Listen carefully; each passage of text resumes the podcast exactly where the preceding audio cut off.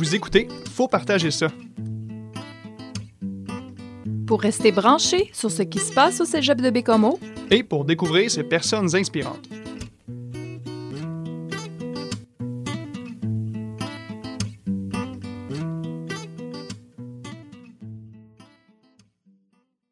Bonjour et bienvenue dans cet épisode du balado Faut partager ça. Je suis Julie Maltais et j'animerai aujourd'hui en compagnie de Brieux le Balleur. Pour cette édition spéciale de la Franco-Fête, nous avons le plaisir de nous entretenir avec Mélissa Béchard-Pelletier et Dany Saint-Laurent.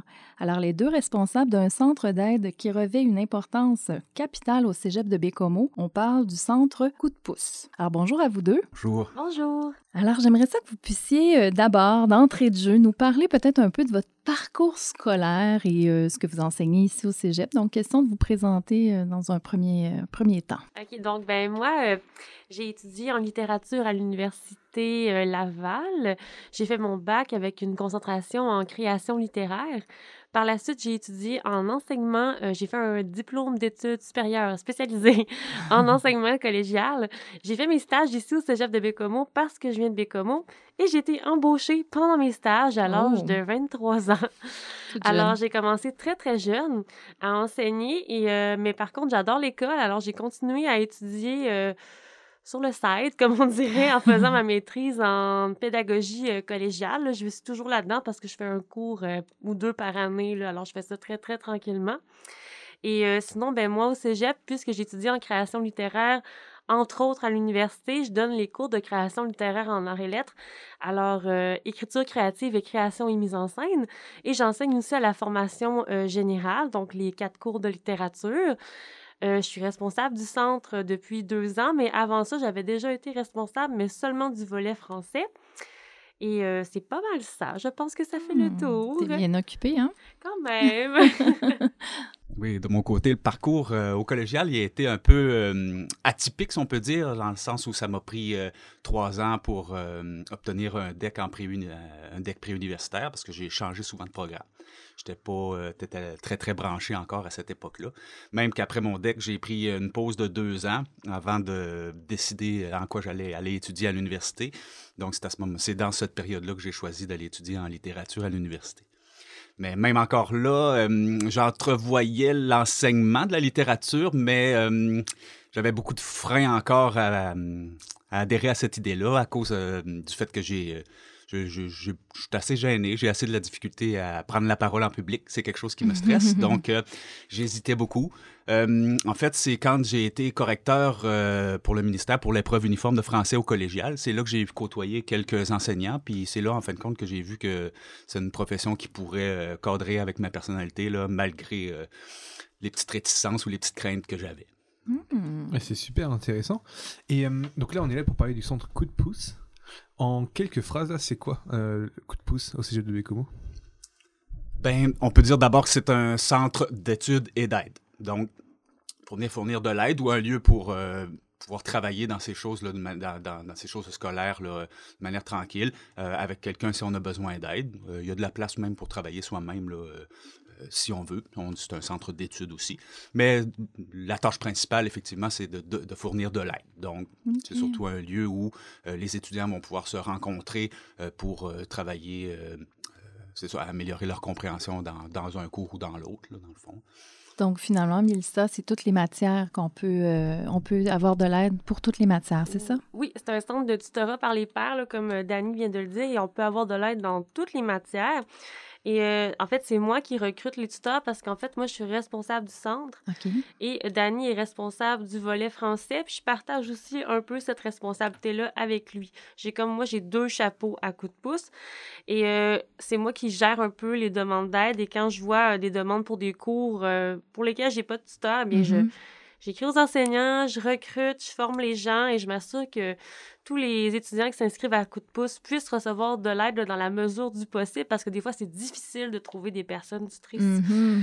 faut, faut, euh, faut, ramer fort. je comprends, c'est un gros travail. D'ailleurs, on a quelqu'un avec nous, hein, Brieux, qui est mon co-animateur, qui est un tuteur, je crois. Que... Euh, j'ai été tuteur, je ne sais plus cette année. J'avais pas mal d'autres tâches à, faire, mais ça, j'ai été pendant un an et demi, euh, pas mal avec.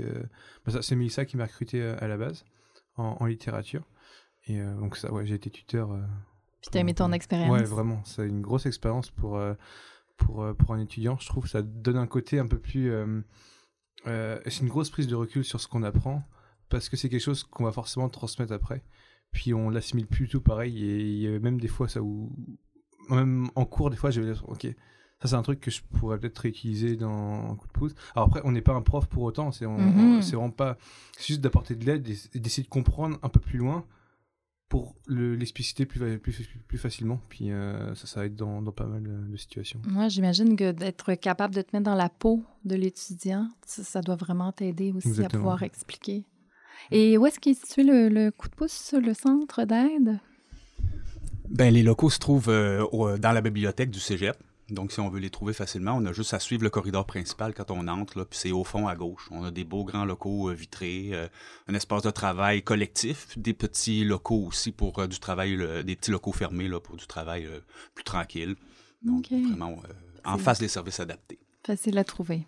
Et euh, imaginons, là, je suis un étudiant qui écoute le podcast, puis il y a une matière où je suis un peu en, en difficulté, et puis je- j'ose pas trop, je sais pas trop comment. Comment je peux faire pour demander de l'aide vraiment à, à coup de pouce, et puis euh, avoir un, un tuteur euh, Ah ben c'est tout facile ça. Vous pouvez commencer de. Ben il y a plein d'options. Soit vous venez nous voir directement dans les locaux. Il y a, euh, il y a quasiment toujours une personne responsable qui est là pour vous accueillir. Donc on peut à ce moment-là euh, euh, entendre votre demande, vous accompagner là, pour remplir un formulaire de demande papier.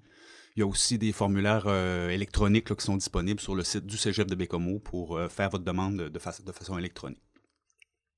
On les reçoit par courriel à ce moment-là, là, puis on peut procéder, euh, sans que vous ayez à vous déplacer, on peut procéder quand même à, à votre- à l'étude de votre dossier et à votre jublage. Est-ce qu'il y a des dates limites? Est-ce qu'il y a des périodes euh, où on doit s'inscrire si on a besoin d'aide ou bien c'est en tout temps? Euh, la date limite, c'est ce vendredi, le 25 mars, euh, parce que, ben, premièrement, nos tuteurs sont presque tous complets. Mhm. Et moi, je recommande toujours aux étudiants de s'inscrire dès la première semaine de cours, de ne pas attendre. Quand ils savent qu'ils ont de la difficulté dans une matière, d'habitude, ça apparaît pas par magie dans la session. On se connaît rendu au collégial, on le sait c'est quoi nos difficultés? Alors, faut pas attendre et venir s'inscrire parce que c'est premier arrivé, premier servi à coup de pouce. Et en littérature et en français, c'est vraiment ce qu'on a le plus de demandes. Mais nous, les enseignants, on peut aussi offrir du tutorat, en fait.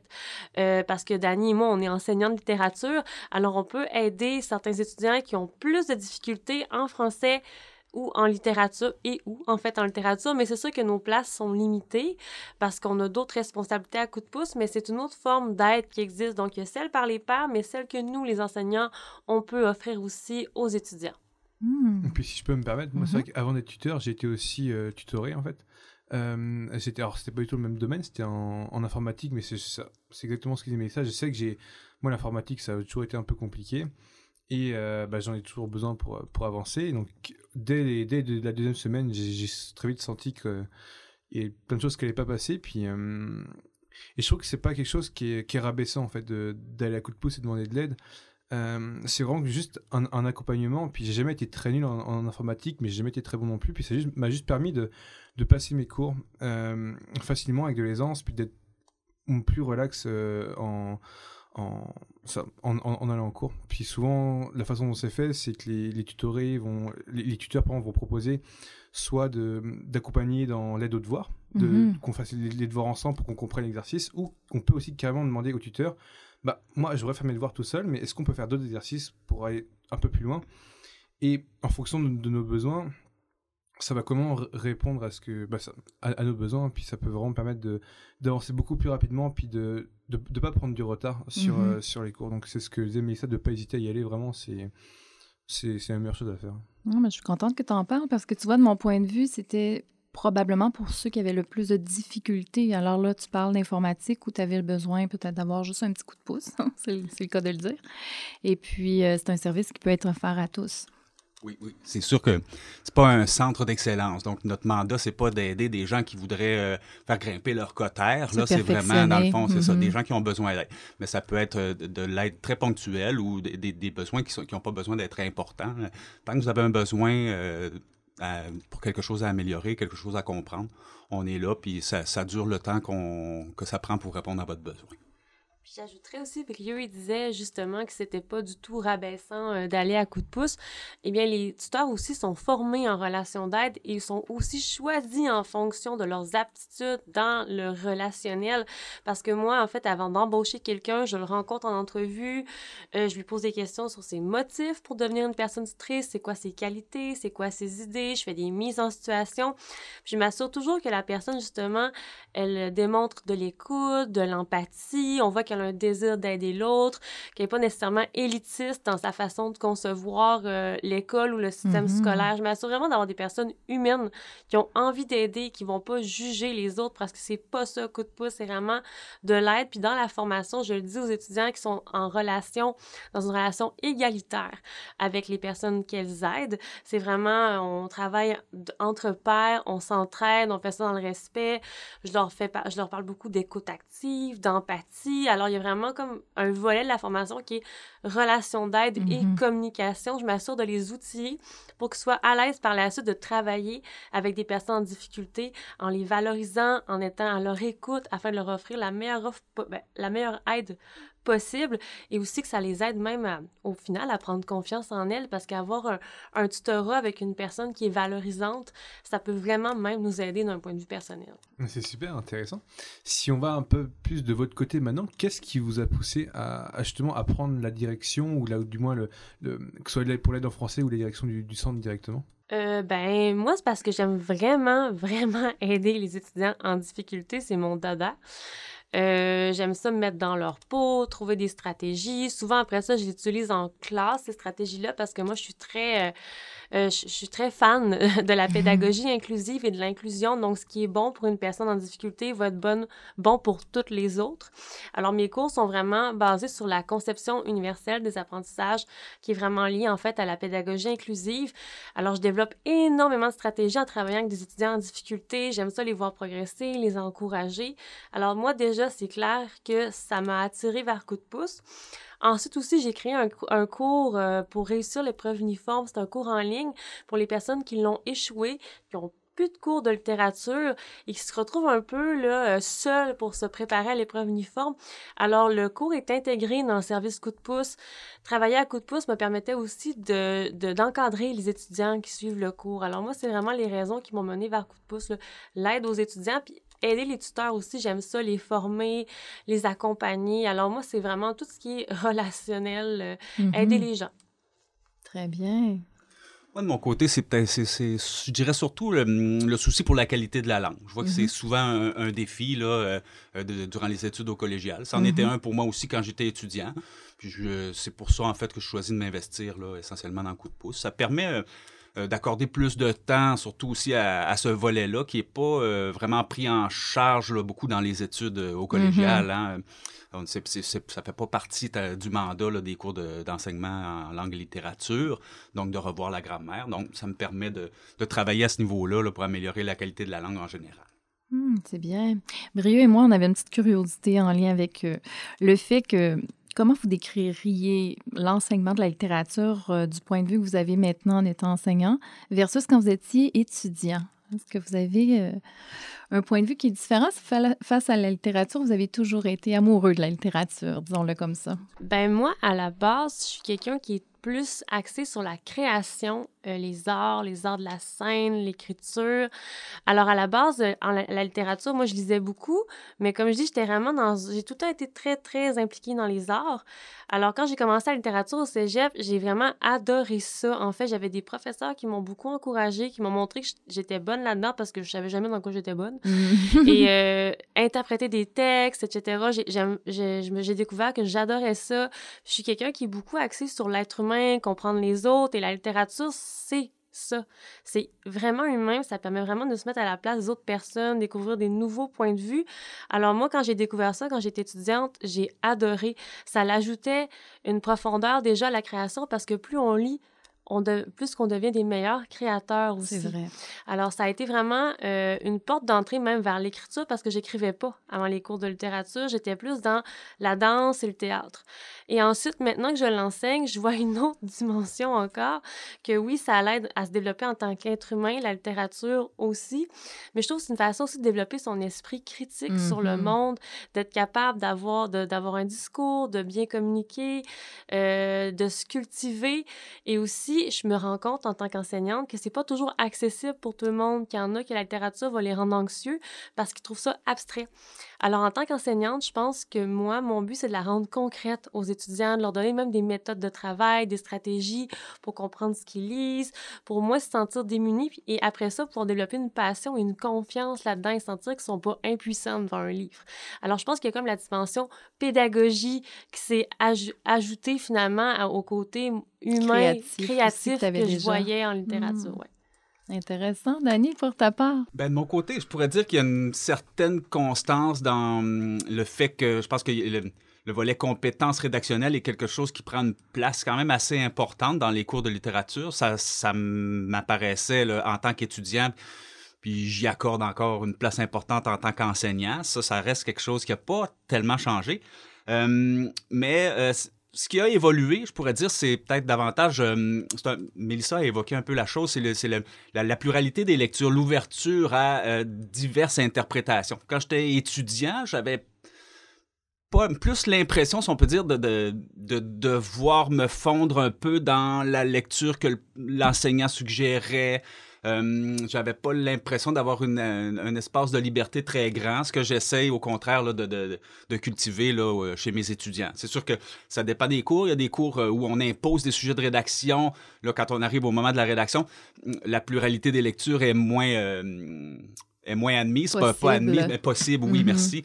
Euh, mais tout le travail qui précède la rédaction, ce travail où on discute en classe, où là, en fait, on peut euh, lui accorder de l'espace à cette pluralité des lectures, puis susciter des échanges là, pour que les étudiants confrontent leur, leur lecture avec celle des autres.